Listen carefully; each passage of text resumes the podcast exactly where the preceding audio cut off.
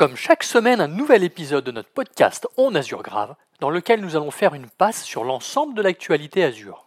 Bienvenue sur le podcast On Azure Grave, dans lequel nous décryptons l'actualité du cloud Microsoft Azure semaine par semaine. Pour ne rien rater de nos épisodes, n'oubliez pas de vous abonner. Pour ce nouvel épisode de podcast, nous allons évoquer l'actualité Azure pour la semaine 44 qui s'étale du 6 au 12 novembre. Je m'appelle Arnaud Morvillier, je suis architecte solution cloud Azure MVP et fondateur de la société Grouna.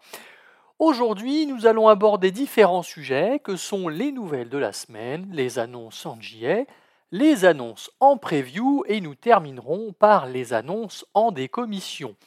Petit rappel, tout ce que nous allons aborder aujourd'hui est disponible sur les différents sites de Microsoft. Débutons avec les nouvelles de la semaine. Microsoft a annoncé il y a quelques semaines la disponibilité générale des politiques d'accès conditionnel automatique dans Microsoft Entra. Ces dernières permettent aux entreprises de renforcer la sécurité de leurs identités en appliquant automatiquement des exigences d'authentification et d'accès aux utilisateurs en fonction de facteurs tels que l'emplacement, l'appareil utilisé et l'application à laquelle il tente d'accéder.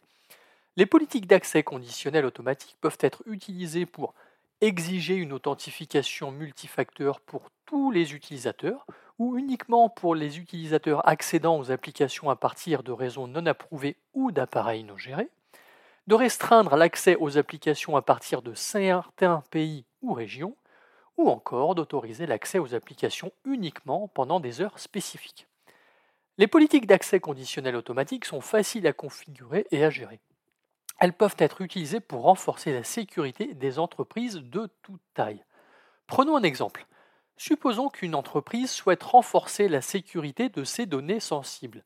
Eh bien, elle peut créer une, une politique d'accès conditionnel automatique qui va exiger une authentification multifacteur pour tous les utilisateurs accédant aux applications sensibles quel que soit leur emplacement ou l'appareil qu'ils utiliseront. Cette politique contribuera à protéger les données sensibles contre les cyberattaques telles que le phishing et les attaques par brute force. Bref, les politiques d'accès conditionnel sont un outil puissant qui peuvent aider les entreprises à renforcer la sécurité de leurs identités. Elles sont faciles à configurer et à gérer et elles peuvent être utilisées pour répondre aux besoins de sécurité de toute organisation, alors n'hésitez pas. Continuons à parler sécurité avec le congrès CyberWarCon 2023 qui s'est déroulé le 9 novembre dernier. Et Microsoft a présenté des informations sur les activités euh, cyber des groupes iraniens pendant que le conflit entre Israël et le Hamas fait rage. Les recherches ont révélé que ces groupes ont mené une série d'attaques informatiques destructives contre des cibles israéliennes. Même si les personnalités en ligne contrôlées par l'Iran ont exagéré les affirmations sur l'impact de ces attaques, les données suggèrent que les attaques étaient probablement de nature opportuniste. Pardon. Évidemment, d'autres sujets ont été évoqués lors de cet événement annuel, notamment les attaques menées par deux groupes distincts, Storm 0978 et Volt Typhoon. Storm 0978 est un groupe qui a été actif depuis 2022. Il est suspecté d'être lié au service de sécurité russe. Volt Typhoon, quant à lui, est un groupe lié au gouvernement chinois. Les attaques de ces groupes ont utilisé une variété de techniques, notamment des logiciels malveillants, des attaques par euh, des DOS, mais aussi des attaques par hameçonnage. L'une des conclusions de la CyberWarCon 2023 est la nécessité pour les organisations de renforcer leur défense en cybersécurité.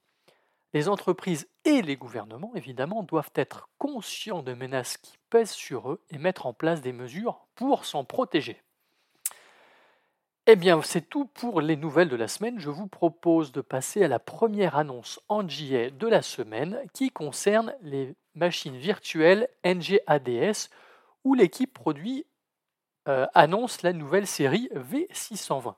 Donc la série NGADS V620 est constituée de machines virtuelles compatibles GPU alimentées par des GPU AMD Radeon Pro V620 et des processeurs AMD EPIC 7763.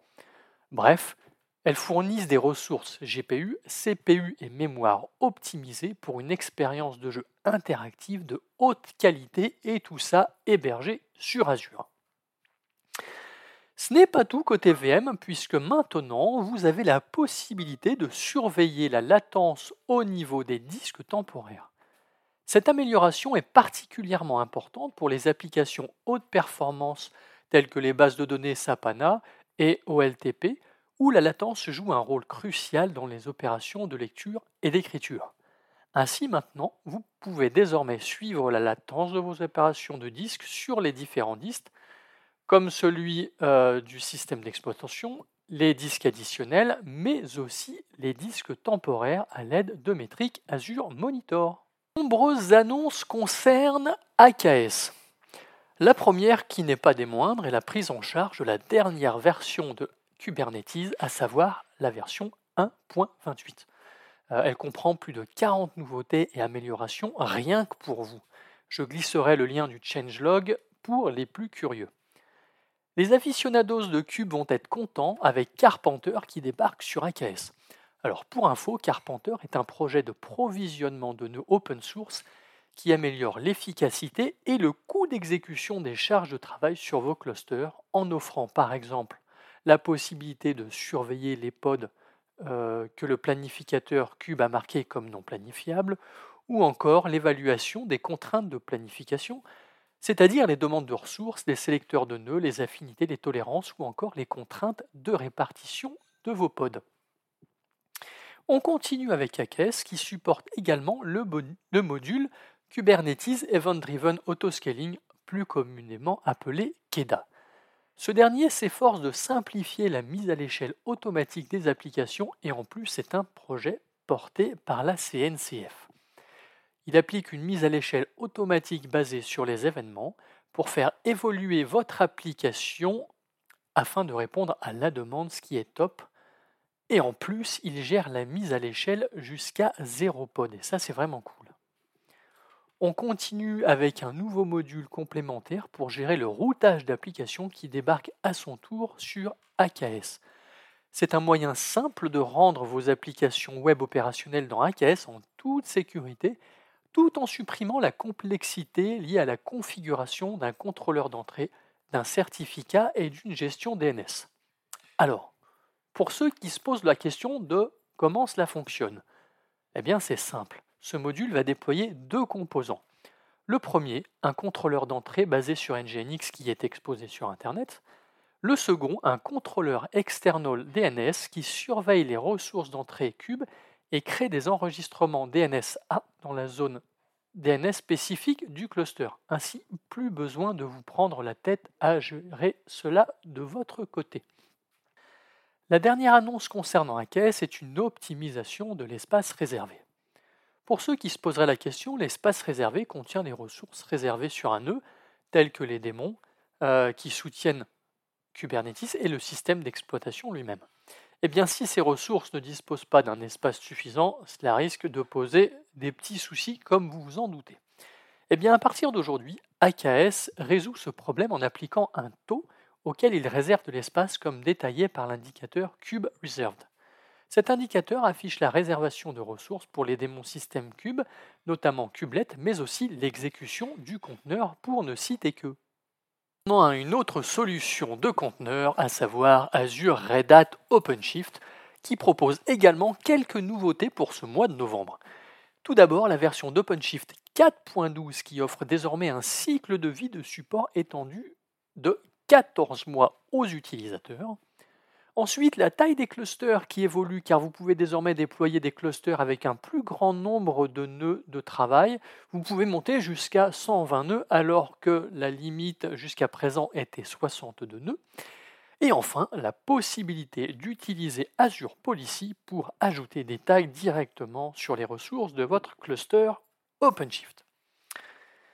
Azure Monitor évolue euh, puisqu'une nouvelle recommandation débarque pour vous proposer d'améliorer la fiabilité de vos disques en vous proposant la réplication ZRS. Alors pour rappel, La réplication ZRS vous permet de copier euh, vos données, de répliquer vos données dans une zone différente pour pallier à la défaillance d'une zone et ainsi éviter tous les ennuis qui peuvent en découler. Concernant Azure Monitor Logs maintenant, pour ceux qui s'en souviennent, l'année dernière, l'équipe produit lançait une solution d'archivage de logs pouvant aller jusqu'à 7 ans de rétention pour un coût réduit. Eh cette option a plutôt bien été accueillie par les clients et, certains d'entre eux ont demandé à Microsoft d'étendre encore davantage cette période pour des raisons légales ou pour des réglementations en matière de soins de santé, par exemple, dans certains pays. Eh Microsoft propose désormais de pouvoir stocker ces logs jusqu'à 12 ans, ce qui est énorme. Il y a quelques semaines déjà, Microsoft annonçait en preview la possibilité d'utiliser le même port d'écoute sur Application Gateway pour les listeners publics et privés. Eh bien, sachez que cette fonctionnalité est désormais disponible en JA. Cela va vous permettre de servir des requêtes provenant d'Internet ou euh, depuis, euh, depuis la partie privée sur le même port sans avoir besoin de bidouiller en configurant des ports non standards. Et cerise sur le gâteau, c'est déjà disponible dans l'ensemble des régions Azure. Continuons toujours avec Application Gateway qui propose désormais du rate limiting au niveau de son WAF. Alors le rate limiting va vous permettre de détecter bloquer des niveaux anormalement élevés de trafic en limitant le nombre de requêtes entrantes par exemple. C'est parfaitement euh, utile pour atténuer les attaques de type DDoS. Terminons les annonces en JA avec Azure NetApp Files et plus particulièrement les data stores pour Azure VMware Solution qui débarquent sur l'ensemble des régions gouvernementales des US. Alors cette intégration entre Azure VMware Solution d'un côté et Azure NetApp Files de l'autre vous permet de créer des banques de données via le fournisseur de ressources Azure VMware Solution avec des volumes NFS Azure NetApp Files et d'attacher les banques de données au cluster de cloud privé de votre choix. Donc de faire évoluer le stockage indépendamment du calcul et aller au-delà des limites du stockage d'instances locales fournies par VMware. Passons maintenant aux annonces en preview et comme en JA, on a pas mal d'annonces qui concernent AKS. L'équipe produit propose de faire coexister et fonctionner au sein d'un même cluster des adresses IPv4 et des adresses IPv6, c'est ce qu'on appelle le dual stack réseau. Vous aurez compris que cette fonctionnalité répond non seulement à la demande croissante de prise en charge d'IPv6, mais facilite également une transition en douceur pour les entreprises qui s'adaptent à l'évolution des normes réseau. On continue avec le module Service Mesh basé sur Istio qui lance plusieurs nouvelles fonctionnalités qui permettent d'apporter votre propre autorité de certification et facilite la gestion des mises à niveau d'Istio. Alors je ne suis pas un expert du sujet, mais selon l'article, voici quelques nouveautés proposées. Vous allez pouvoir effectuer une mise à niveau depuis une version mineure d'Istio vers la suivante. Vous allez pouvoir déployer une version Canary du plan de contrôle d'Istio et contrôler le basculement des proxys sidecar dans le plan de données pour pointer vers ce nouveau plan de contrôle de version d'Istio ou encore apporter votre propre autorité de certification en fournissant des entrées via Azure Key Vault. Bref, plein de choses intéressantes. Encore une fonctionnalité qui débarque, à savoir Artifact Streaming. Alors, anciennement connu sous le nom Teleport, Artifact Streaming permettra aux clients de stocker les images de conteneurs dans un seul registre, de gérer et de diffuser les images conteneurs vers des clusters AKS dans plusieurs régions. L'intérêt, c'est que Artifact Streaming déploiera l'application conteneur dans plusieurs régions sans avoir besoin de créer de registre ni à activer la géoréplication au niveau du registre. Pour ceux qui utilisent par exemple la géoréplication au niveau d'ACR, vous pouvez parfois rencontrer des latences importantes lors de la synchronisation des images entre les différentes régions.